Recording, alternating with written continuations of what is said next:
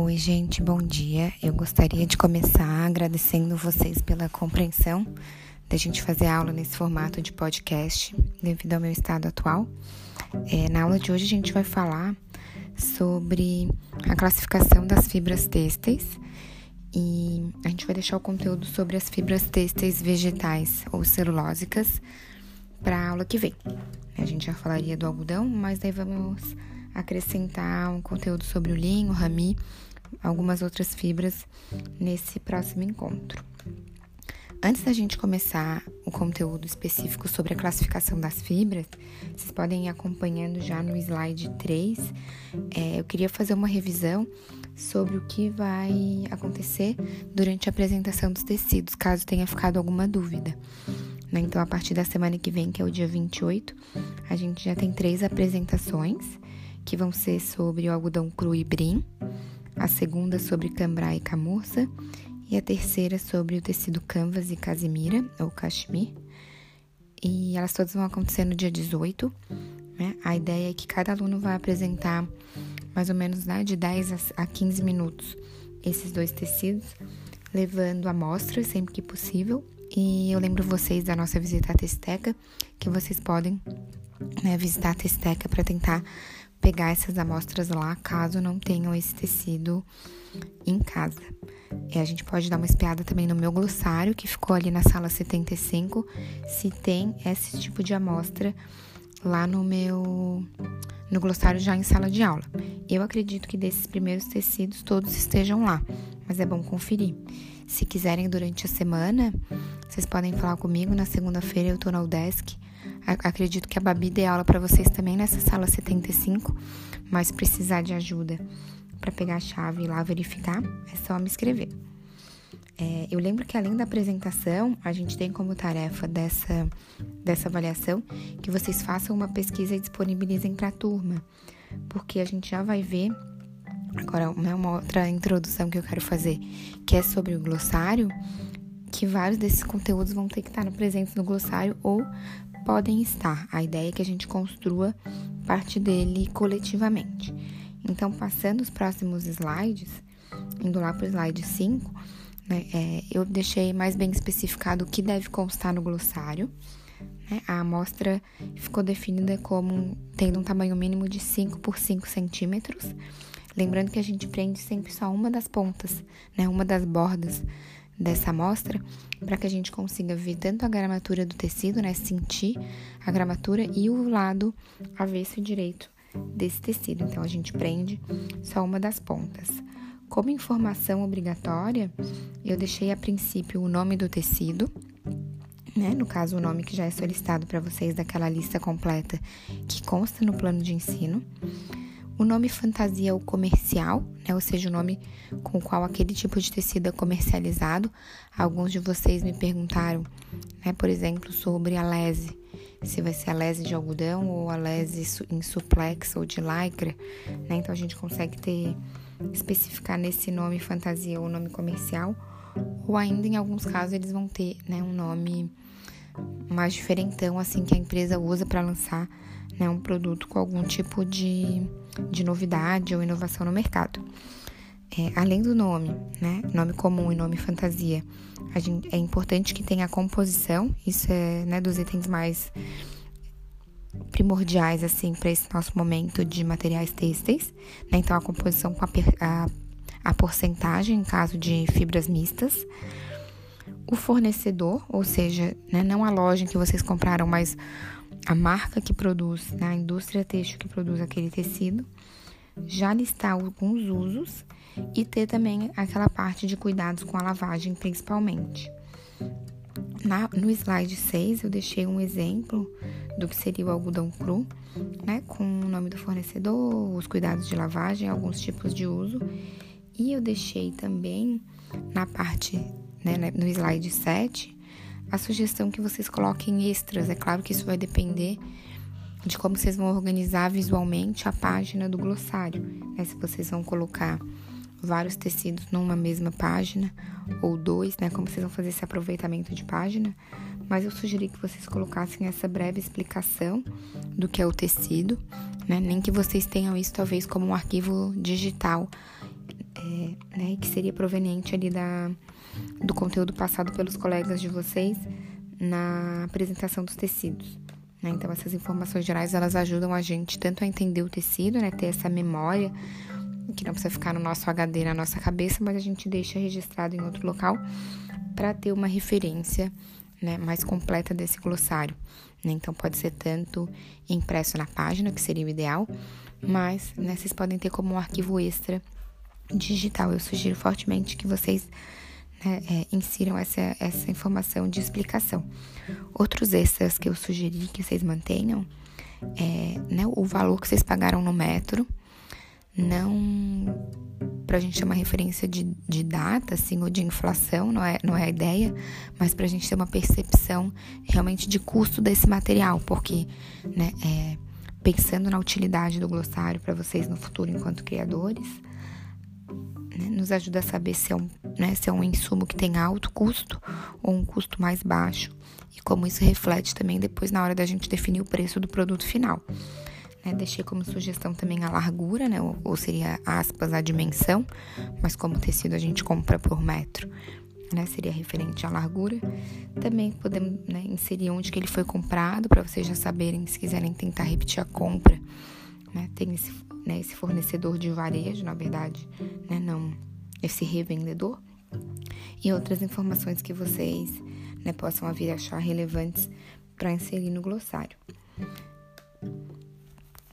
Continuando então o nosso conteúdo assim de forma mais é, direcionada, eu deixei uma revisão sobre o histórico dos tecidos, lembrando que o primeiro deles, né, o, uso, o primeiro uso de um, material têxtil ou de um material como né, sendo tecido aplicado sobre a pele, a gente tem a pele animal mastigada ou curtida, que data do Paleolítico, indo ali até 10 mil antes de Cristo.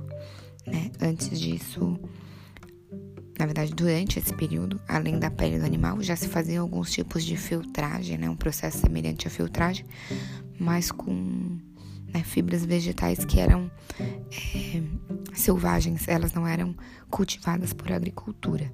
É, as fibras vegetais de cultivo elas vão ser utilizadas somente no Neolítico, que é o período que vai de 10 mil a 3 mil antes de Cristo, né, que possibilita né, é, né, esse abandono da vida nômade para uma vida mais fixa, possibilita tanto a agricultura de plantas têxteis quanto a tecelagem. Né? Então, esse espaço fixo para né, a, a, instalação, né, a instalação e a criação dos teares e da tecelagem, que é de fato esse, esse processo de entrelaçamento dos fios.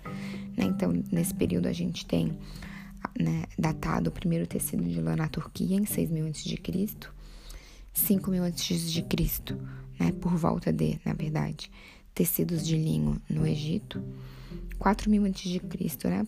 É datado o primeiro, o primeiro registro de seda ou tecidos de seda na China. Em 3000 a.C. a gente tem como referência os tecidos de algodão no Paquistão e na Índia, apesar da gente saber que também já existia algodão nas Américas. Na próxima aula a gente vai ver isso, né? Que, que trataremos do algodão. Espero que em sala de aula novamente. É, né, passada essa, né, essa aspas, descoberta e do uso das fibras têxteis na, né, no período que a gente chama de pré-história, ou no que é datado como sendo antes de Cristo, a gente tem que na antiguidade se utilizou principalmente essas matérias-primas né, já, já descobertas até então, e né, principalmente a lã e o linho, e a gente vê como as rotas comerciais, né, a gente viu a rota da seda, por exemplo, foram importantes para influenciar tanto as alterações no vestuário, que é um tópico que vocês vão discutir em outras disciplinas, mas principalmente o fluxo dessas matérias-primas, né, ali entre a Ásia e a Europa, que é, né, é um local assim onde a gente tem uma história mais bem registrada. Né? Na, durante a Idade Média, a produção ela segue sendo mais artesanal, né? então focada principalmente tanto em uma produção das roupas, que era mais doméstica, e dos tecidos que funcionava mais nas guildas, mas a gente já tem alguns parques fabris em algumas cidades, né, principalmente na, na Itália e na Espanha. A gente vai ter uma mudança mais drástica desse processo de industrialização com a Revolução Industrial, né, no século XVIII, porque é um grande desenvolvimento maquinário. As fibras têxteis permanecem sobre maneira as mesmas, mas os processos né, vão sendo aprimorados para uma produção em massa. As inovações nas fibras têxteis elas vão acontecer só lá no século XIX, mas de forma mais marcante no século XX, em que começam a surgir as primeiras fibras artificiais e sintéticas.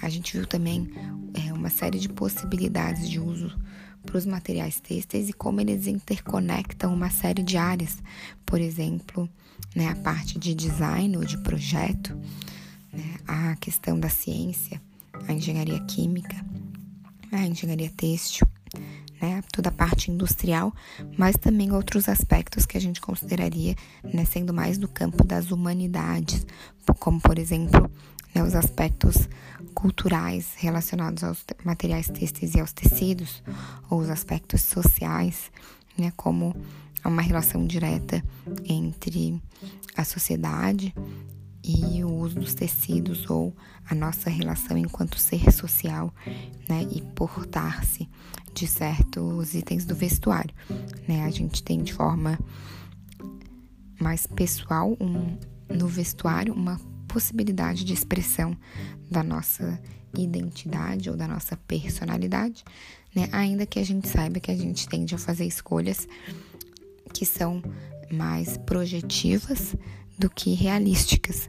Né? Então eu tenho a escolha de me apresentar pelo meu vestuário a minha melhor versão ou aquela versão que eu gostaria que os outros percebessem. Né? Então eu tenho uma fluidez, uma, uma liberdade nessa expressividade, nessa mensagem que eu tento passar através do meu vestuário.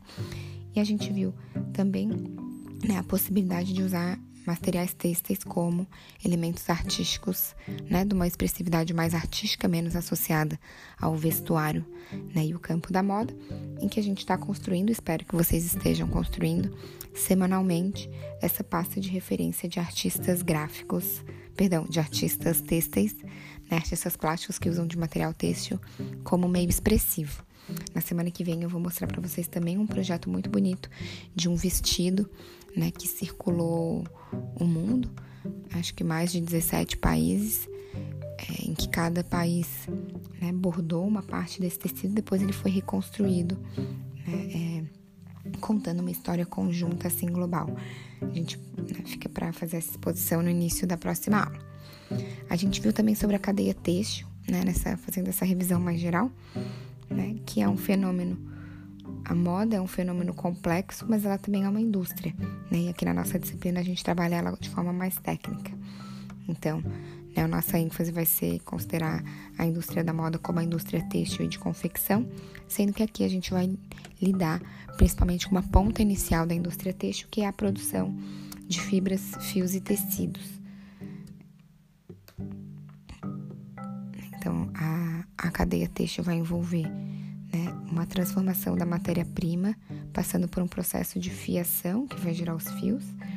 É, após a fiação, a gente teria o processo de tecelagem, que gera os tecidos, e daí a gente entregaria né, esse tecido como uma matéria-prima para a indústria de confecção, que vai realizar né, corte e costura e entregar isso para o mercado para ser consumido. Né. É, na aula passada a gente viu uma introdução bem rudimentar assim sobre a fibra têxtil, né? E a gente entendeu então que a fibra têxtil é um elemento de origem química ou natural que vai ser constituído quimicamente por macromoléculas lineares, por isso que a gente tem uma estrutura filiforme, né, em forma de fio. Mas, né, é diferentemente de um fio que já teria proporções maiores, uma fibra ela vai ter uma proporção muito alta entre o comprimento e o diâmetro, ou seja, né, a gente vai ter um diâmetro muito minúsculo, muito diminuto em relação à longilínea dessa, né, do seu comprimento. Além disso, a gente tem como outras características a flexibilidade, a suavidade e o conforto, que tornam essa fibra aplicável é, ao uso têxtil né, e a tecelagem, diferentemente de outras fibras, como por exemplo a fibra ótica. O conteúdo da aula de hoje, então, se vocês quiserem acompanhar ali no slide 17, vai tratar da classificação das fibras. Né? É, passando para o slide seguinte, o slide 18, a gente tem né, uma primeira grande divisão em relação à natureza das fibras, essa diferenciação entre as fibras naturais e as fibras químicas. As fibras naturais são aquelas que são extraídas de plantas, animais e minerais, já numa forma muito semelhante à qual é, elas serão aplicadas. Elas vão passar por alguns tipos de beneficiamento, né? elas vão ser penteadas, podem já ser alvejadas e limpas, né? mas vão passar principalmente por um processo de limpeza e penteação para serem né, transformadas em fios, enquanto as fibras químicas né, elas vão, vão envolver tanto fibras artificiais como fibras puramente sintéticas e elas vão ser né, é, desenvolvidas por manufatura né, é, ou por processos químicos diretos, né, mas não tem uma origem natural. As fibras têxteis naturais, passando para o slide 19, elas são todas as fibras que já estão prontas pela natureza e vão, né, como foi dito, é, requerer apenas processos físicos para transformar em fio, né? Ou seja, um processo de limpeza dessas fibras e um alisamento no sentido de deixá-las paralelas entre si. Né? Então, dentro das fibras naturais, a gente tem uma divisão entre as fibras de origem animal, as fibras de origem vegetal e as fibras de origem animal. Opa, perdão, mineral. Né? Então, revisando. A gente tem a divisão entre fibras animais, vegetais ou minerais, apesar das né, minerais terem um uso praticamente nulo na indústria da moda. Passando para o slide 20, né, a gente tem uma apresentação ali sobre as fibras vegetais, ou que a gente chama de fibras celulósicas naturais. Celulósicas porque ela tem como principal componente a celulose, mas alguns tipos de fibra artificial em que são feitos processos químicos né, é, sobre o insumo da celulose. Por isso que a gente tem essa questão né, de que uma fibra celulósica ela pode ser natural ou não, mas quando a gente fala fibra vegetal, a gente já tem como componente primordial a celulose. Né? É, as fibras vegetais elas podem ter é, como origem né, dessas plantas é, tanto as sementes, os caules as folhas e até mesmo os frutos. Então são origens variadas. Né? A gente tem aqui, botei aqui no slide para vocês, esse polímero, né? É constituído por uma sequência de beta-glucose, que é né, uma estrutura básica, assim, de uma, né, de uma molécula de celulose. Né? Ele é um, é um, carboidrato que vai ser constituído, aqui tem né, a percentagem é, exata, mas principalmente de carbono, né, de ligações de carbono com oxigênio e né, um percentual de 6,2% de hidrogênio. A gente não precisa se afixar nessas, nessas fórmulas, como eu falei para vocês na aula passada, mas mais para a gente ilustrar e visualizar né, é, qual é a estrutura química dessa fibra de celulose. Né? Então, é, se a gente olhar né? Tanto aqui na, no slide 20 quanto no 21, fica bem evidente que a gente tem dois anéis ligados aqui por, né, pelo oxigênio, por uma molécula de oxigênio, né, uma ponte de oxigênio, na verdade, né? Fica bem evidente que são dois círculos, né? Que a literatura apresenta como sendo anéis glicosídicos, que eles são invertidos num ângulo de 180 graus, né? então são espelhados e é denominado celubiose. Né? E essas moléculas vão formar pequenos feixes unidos, né? unidos linearmente para formar essa fibra de celulose, como a gente vê já no canto inferior direito do slide 21. Né? É, é? A gente tem aqui uma, uma, outra informação falando de que não tem uma, uma distribuição numa forma exatamente paralela, mas é, né? De forma geral, a gente teria uma orientação mais paralela que daria essa sugestão, né? É, ou essa forma filiforme ou linear, mas pode ter também alguns tipos de distribuição mais aleatória, promovendo algumas irregularidades nas fibras vegetais. Né, essa, é esse arranjo, né, é essa esse arranjo molecular que vai dar resistência, né? Por isso que a gente vê é, né, que há porções que são mais aleatórias e outras porções que são mais regulares e lineares. É, né, então, tanto esse arranjo vai mudar a resistência e também vai mudar o que se chama de grau de polimerização, né? É, que é associado por esse, por esse, né, por esse diminuto de GP. Né? Então, ele pode ser também um componente usado pela indústria química e pela, né, pela engenharia têxtil para definir a resistência da fibra. Né? Então, quanto maior grau de polimerização, mais resistente seria a fibra. É... Opa, passei o slide aqui. Né? Então, a gente vê esse grupo de, re... né, de reação que é a hidroxila, e ele pode sofrer uma série de reações, tanto no procedimento para editar né, é, modificar essas fibras celulósicas e também na parte de absorção de corantes, né, porque ele vai ser esse elemento que vai reagir dentro da celulose.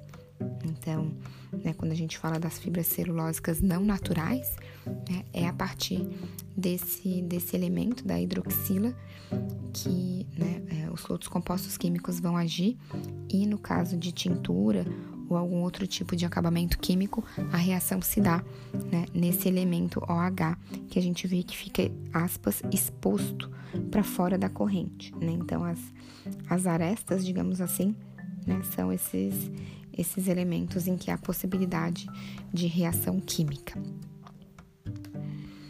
Né? Eu deixei aqui mais um, um, um, slide antes que a gente faça uma pausa, no 23, algumas propriedades mais gerais das fibras celulósicas, sendo que, né, dentre as fibras celulósicas, a gente tem as naturais, como o algodão, o linho, a juta, o sisal e vários outros que a gente vai ver já muito, muito em breve na, na continuação desse podcast.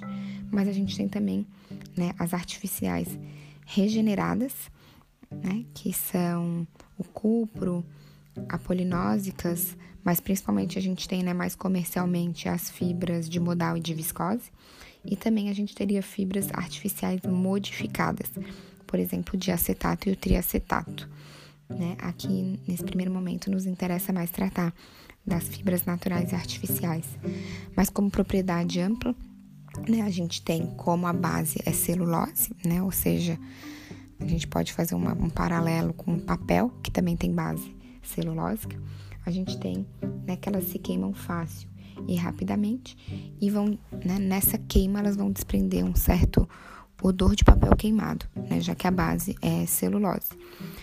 Né, fazendo de novo essa referência com papel, a partir dessa queima, né, é, nos resta um resíduo leve que as cinzas vão ter né, uma cor escura, né, um cinza escuro ou até mesmo preto.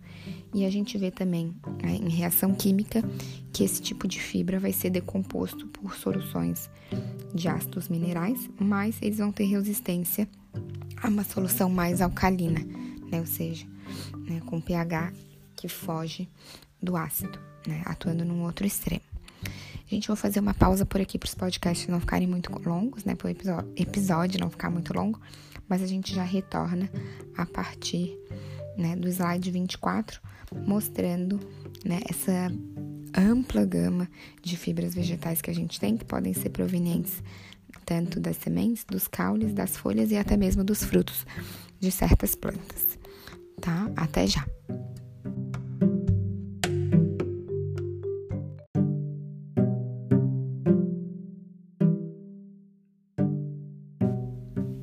Oi, gente. Então, continuando a nossa aula sobre a classificação das fibras, né? a gente está vendo as fibras vegetais, principalmente, né? E a gente já viu que elas podem ser, né, é vir de plantas, tanto da semente, dos caules, que é o mais comum, das folhas e até mesmo dos frutos.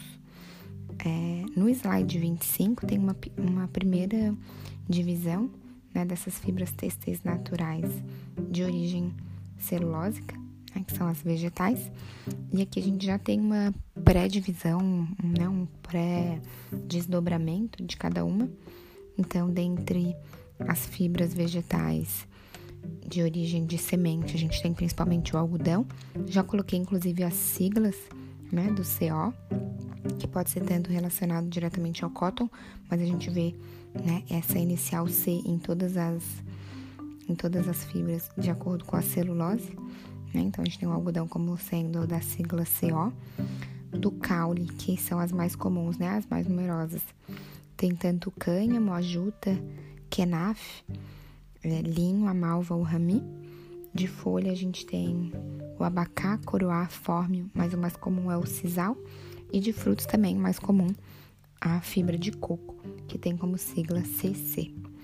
Né? Em relação às fibras das sementes, né, é, elas vão sair do capulho, que são essas cápsulas de semente, a gente, que a gente tem na foto, lá na testeca a gente viu também, é, né, que são esses tufinhos de algodão que estão né, envoltos na semente né? Elas vão ser torcidas em fios eventualmente e a fibra de algodão, né, vai resultar de forma geral em tecidos que são frescos e macios, né, com boa absorção de água. É, já falei isso no, no podcast anterior, mas a gente vai retomar, né? A gente vai ter o encontro, o nosso próximo encontro presencial, a gente vai detalhar então as propriedades de todas essas fibras, né? Tanto as de de origem é, celulósica, principalmente na próxima aula, né? O algodão com mais destaque e as fibras de linho, junta, cânhamo, é, sisal, é, coco. A gente vai vendo mais pra frente. Né? Seguindo aqui no slide 27, né, a gente vê que as fibras da semente vão vir de células epidérmicas dessa semente das plantas, né? Ou seja, que vão estar ao redor da semente. Eles vão ter essa estrutura unicelular, constituída praticamente né, 100% de celulose.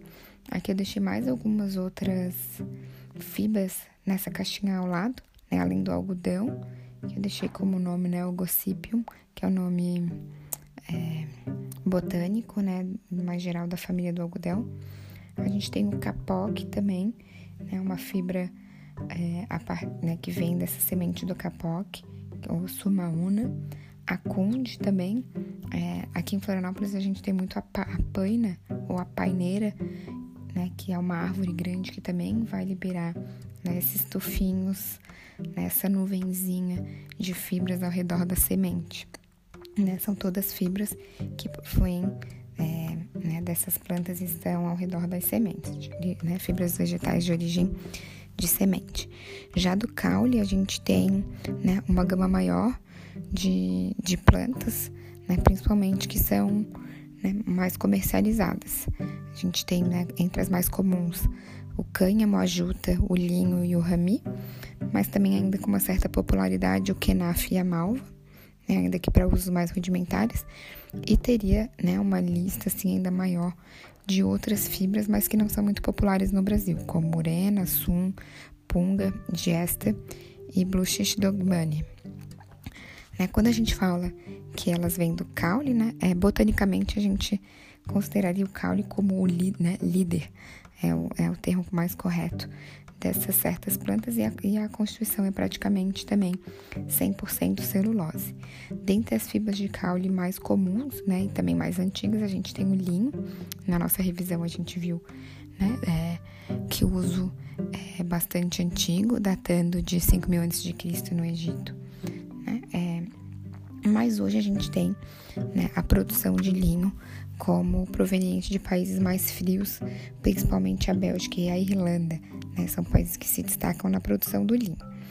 É, o linho tem ainda, né, talvez por uma relação com a antiguidade, mas também com as suas características, né, é uma associação, uma sofisticação, e ela tem um toque bastante agradável né, é, e fresco, ainda que né, um dos principais pontos negativos da fibra de linho é que cause muito amassamento. Indo para o slide 30, né, aqui eu coloquei um mapa da produção de rami.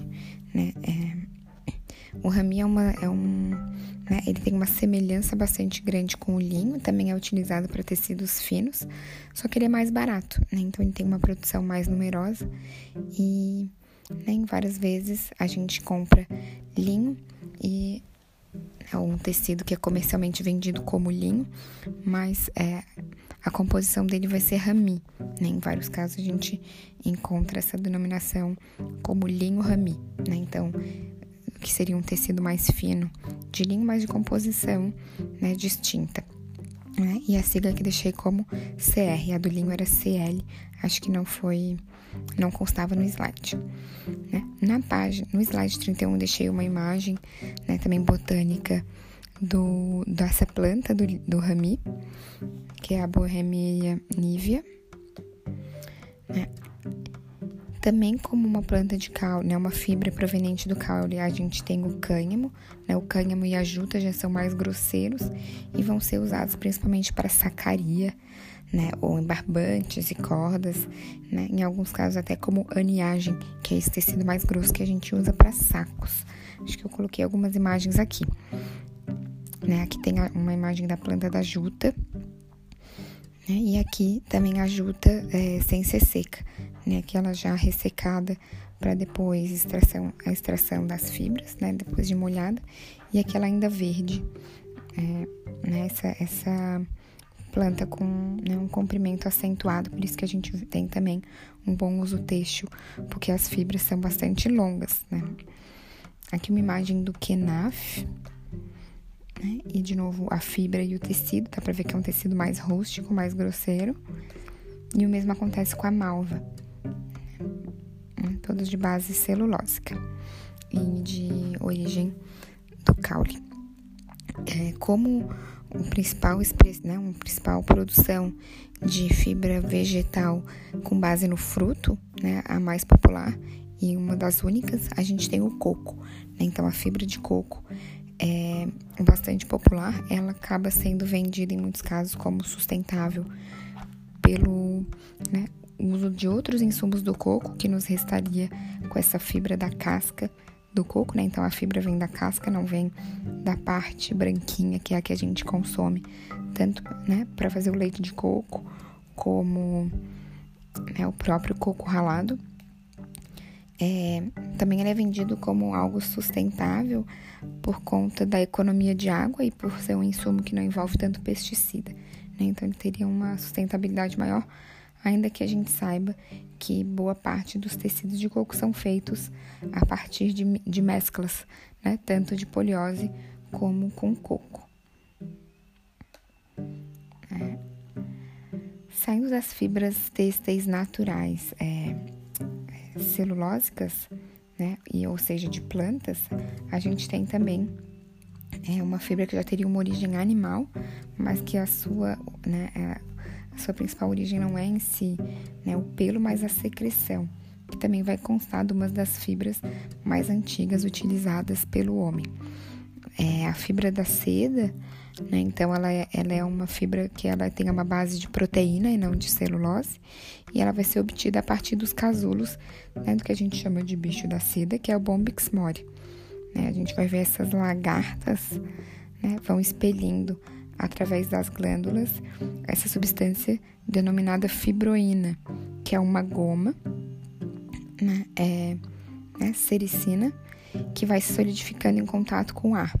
Né? Essa, essa secreção que vai sendo expelida que vai formar o casulo da lagarta e depois né, ela vai virar uma borboleta, como a gente fala, né, uma mariposinha. Mas né, é, é essa né? É essa secreção da glândula que de fato gera a fibra da seda.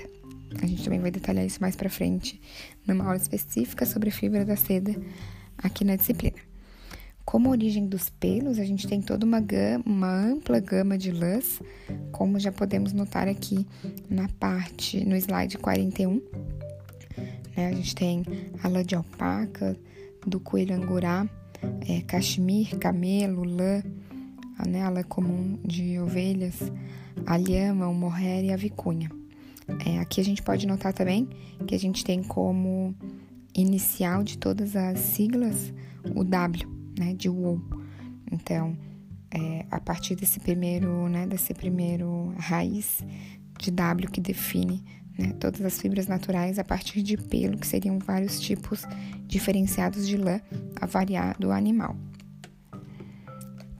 Né, no slide 42 aqui tem uma, né, uma introdução sobre os pelos. Coloquei uma alpaca aqui sorridente no, no fundo da nossa apresentação, né? É, né, então, esses tecidos todos de pelo, né, ou, ou, de tipos de lã, vão variar a partir da pelagem dos animais, que depois de tosqueado, ou seja, de tosados, né, vão, esse pelo vai ser raspado, é diferente do couro, em que, ou da pele, né, as peles animais que a gente tem, né, é uma extração do couro em que é mantido os pelos, né, os tecidos de pelo, a gente vai né, passar por uma tosquia, né, uma raspagem dos, telo, dos pelos e depois vão ser processados, né, fazendo uma série de limpeza, é, coloração, é, né, vai ser penteado para depois ser torcido.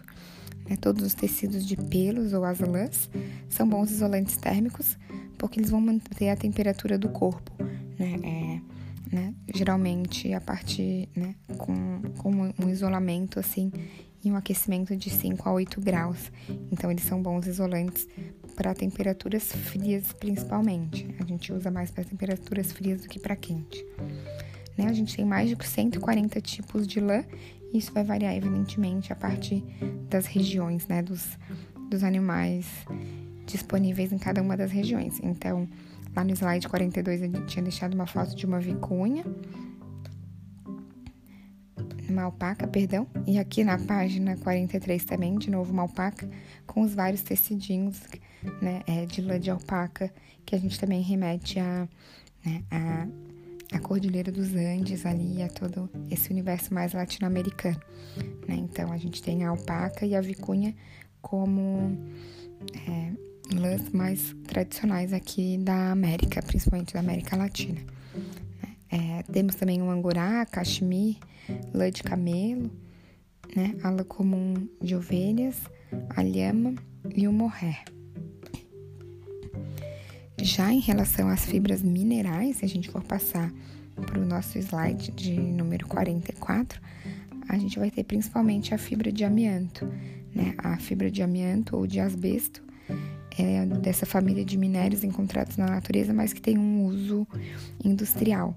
Né? A gente praticamente não tem um uso no vestuário para as fibras minerais, mas é sempre válido a gente manter aqui é, né, essa fibra, lembrando dos outros usos das fibras têxteis, que não somente a indústria da moda, né, como propriedade físico-química, que né, nos leva, sobretudo, ao uso dessas fibras minerais na construção civil, a gente tem uma principal né, propriedade de uma resistência mecânica, tanto em alta temperatura quanto a ácidos, álcools e bactérias. Né? Então, ela é uma fibra de altíssima resistência, utilizada como isolante, sobretudo na construção civil.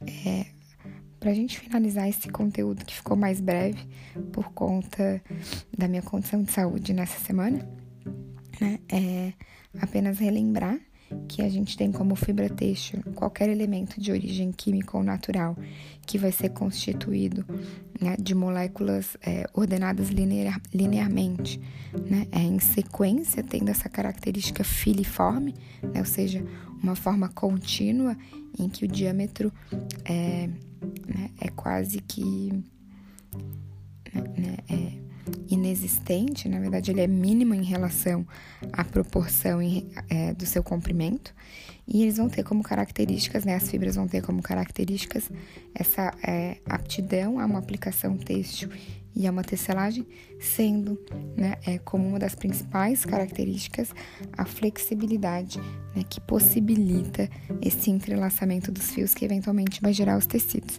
Além disso, a gente tem a suavidade ou conforto ao uso por essa relação né, é, de toque direto sobre a nossa pele que as fibras têxteis têm, já que, né, apesar dos outros usos, uma maior demanda por fibras é de fato da indústria do vestuário, né, da indústria têxtil e da moda.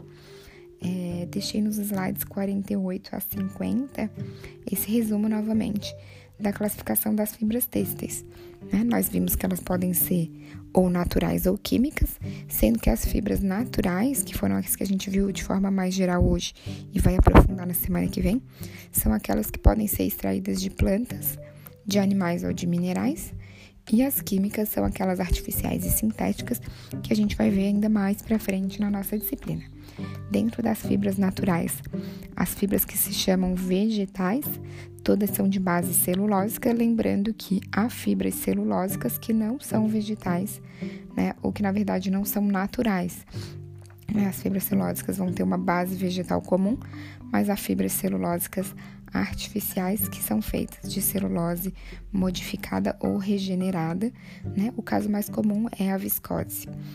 Né? Mas dentre as fibras vegetais naturais, nós temos as que são de origem de semente, principalmente o algodão. Dei o exemplo também da paineira, que é muito, uma árvore muito comum aqui em Florianópolis.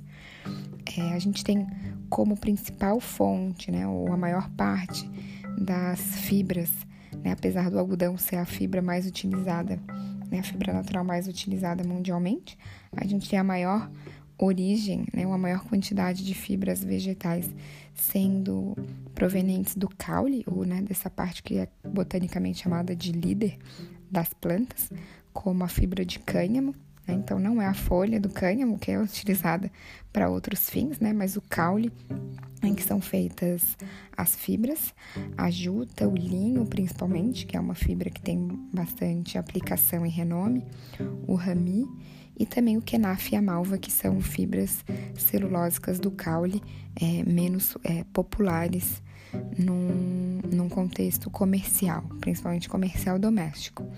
A gente também tem alguns casos de fibras de folhas, em que é mais comum o uso do sisal, principalmente em barbante e em sacarias. E enquanto exemplo das fibras celulósicas provenientes do fruto, a gente tem a fibra de coco deixei no último slide, que é o slide do, de número 50, né, é outros tipos de fibras têxteis naturais, que daí não são provenientes de plantas, mas né, é, de origem animal. A gente tem uma diferenciação entre a secreção, né, então é, a fibra da seda, que daí tem como é, sigla, né, ou como abreviação o S, né? Então é somente o S e não tem mais nenhum outro composto, né? Porque é uma secreção é, expelida per, né, por glândulas que vão formar o casulo e né, também de origem animal, mas daí a partir dos pelos a gente tem uma série de lãs que vão ter como raiz dessa sigla o W, né, identificando a origem animal é, lanífera. Né? É, lembrando que os tecidos, né, é, ou essas fibras de pelo se diferem do que a gente chama de pele. Né? A pele, ela poderia ser considerada um material têxtil ou talvez até um, né, um aspas, um tecido, né, um tipo de couro com pele, mas ela não vai passar por um processo de tecelagem. Né? É, os tecidos de origem de pelo, né, ou essas diferentes lãs, elas são resultantes da tosquia, ou seja, da tosagem dos pelos dos animais e não né, é, da retirada completa da pele deles, né, com, sendo mantidos esses pelos. Né? Então, os animais não são sacrificados para a gente tirar a lã deles, né? eles são tosados, ainda que há quem seja né, contra né, a criação dos animais para esses fins. É, em relação aos pelos, a gente tem uma ampla gama de, de lãs possíveis, né, a partir de vários animais que, né, mais peludinhos que a gente pode utilizar para fazer esses tecidos que são excelentes isolantes térmicos. Aqui nas Américas a gente tem um destaque para vicunha, para lhama e para alpaca, mas é, né, a gente tem a lã de ovelha como sendo a mais comum. Temos também a possibilidade da lã de camelo, né? Ou né, de coelhos angorá. E, e toda uma sorte também de, né, de outras possíveis lãs. Por fim, nós temos as fibras naturais de origem mineral, com destaque ao amianto, que também tem como sigla, que não é utilizado, né, praticamente não é utilizado na indústria de moda, mas tem um uso industrial bastante destacado, principalmente pela resistência mecânica, a resistência à temperatura e também uma resistência química, tanto aos ácidos quanto aos álcools. álcoois e as bactérias, né? Ou seja, uma resistência a uma série de, de, de agentes externos de origem natural, química e também propriedades físicas bastante notáveis. É, nós nos vemos semana que vem, então. Gente espero que tenha sido ok acompanhar o conteúdo da aula dessa forma, que não é a ideal, mas nos possibilita não atrasar demais o nosso cronograma, tá? Na semana que vem nós retomamos com é, as fibras naturais e já com a apresentação dos tecidos. É, os três primeiros alunos, se tiverem dúvidas, podem entrar em contato comigo por e-mail. Vocês conseguem me escrever pelo SIGA, né? Então, indo em caixa de mensagens, é, encontrando lá a lista dos professores a partir das disciplinas, ou então por aquele e-mail que eu passei para vocês é, em sala de aula, ok? É, espero vocês amanhã. Né? Amanhã o meu plano é a gente eu conseguir ministrar em sala de aula a aula de Estética e Filosofia da Moda, porque é uma aula mais curtinha, então é um dia que provavelmente me desgastará menos. Mas, né, então qualquer dúvida a gente se fala amanhã também. Tá? Um, um, um bom dia para vocês e até breve.